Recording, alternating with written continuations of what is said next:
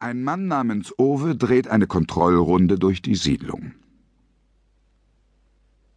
Es war fünf vor sechs am frühen Morgen, als Owe und die Katze das erste Mal aufeinander trafen.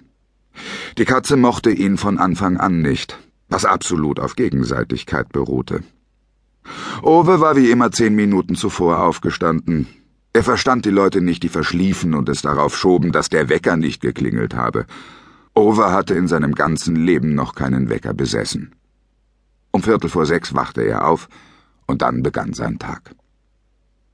Er hatte die Kaffeemaschine angestellt und genau die Menge eingefüllt, die er zusammen mit seiner Frau an jedem Morgen in den letzten vier Jahrzehnten, in denen sie in der kleinen Reihenhaussiedlung gewohnt haben, getrunken hat. Ein Löffel pro Tasse und einen extra für die Kanne. Nicht mehr und nicht weniger. Das konnte ja heute keiner mehr richtigen Kaffee kochen. Genau wie man heute auch nicht mehr mit der Hand schreiben konnte. Heute hatte man nur noch Computer und Espressomaschinen. Und wohin bewegte sich eine Gesellschaft, in der keiner mehr vernünftig mit der Hand schreiben und Kaffee kochen konnte? Wohin? Das fragte sich Owe. Während seine richtige Tasse Kaffee durchlief, zog er die blaue Hose und die blaue Jacke an, fuhr in die Holzklocks, steckte die Hände in die Hosentaschen, so wie es ein Mann mittleren Alters tat, der ständig darauf gefasst sein musste, von einer durch und durch unfähigen Umwelt enttäuscht zu werden, und machte sich auf seine Kontrollrunde durch die Siedlung. So wie jeden Morgen.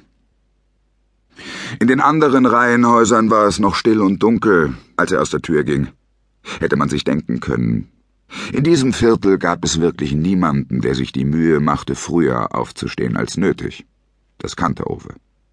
Hier wohnten heutzutage ja nur Selbstständige und andere unzuverlässige Typen. Die Katze saß mit gleichgültiger Miene mitten auf dem Weg zwischen den Häusern, oder was man so Katze nennen konnte.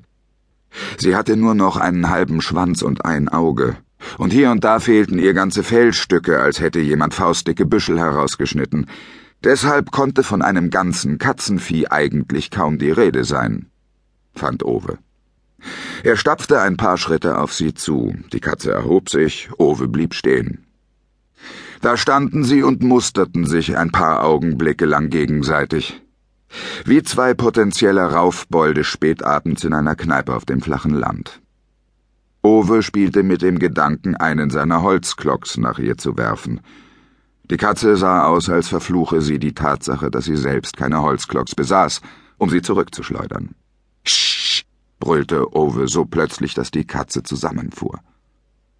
Sie machte einen Schritt zurück, sah den 59-Jährigen von oben bis unten an, betrachtete seine Holzklocks. Dann zuckte sie leicht, drehte sich um und trottete von dannen. Wenn er es nicht besser gewusst hätte, hätte Owe schwören können, dass sie erst noch die Augen verdreht hatte. Blödes Vieh, dachte er und warf einen Blick auf seine Armbanduhr.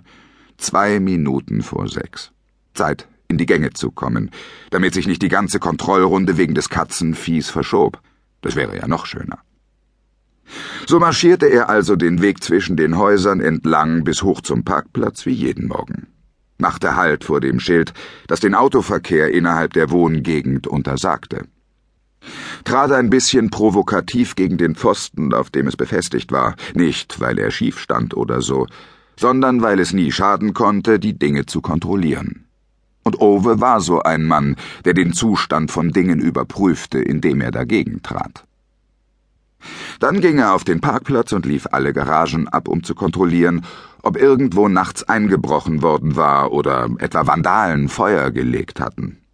Nicht, dass das hier in der Siedlung schon einmal vorgekommen wäre, aber Over hatte ja auch nie einen seiner Inspektionsgänge ausgelassen. Zur Kontrolle zog er dreimal am Griff seines eigenen Garagentores, hinter dem sein Saab stand. Genau wie jeden Morgen. Danach drehte er eine Runde über den Besucherparkplatz, auf dem man höchstens 24 Stunden stehen durfte, und notierte auf einem Block, den er in seiner Jackentasche trug, jedes einzelne Kennzeichen. Verglich dann mit seinen Notizen vom Vortag. Jedes Mal, wenn dasselbe Kennzeichen an zwei Tagen nacheinander in Oves Notizblock auftauchte, ging er nach Hause, rief die Zulassungsstelle an und verlangte die Informationen über den Halter des Fahrzeugs, und dann rief er den Betreffenden an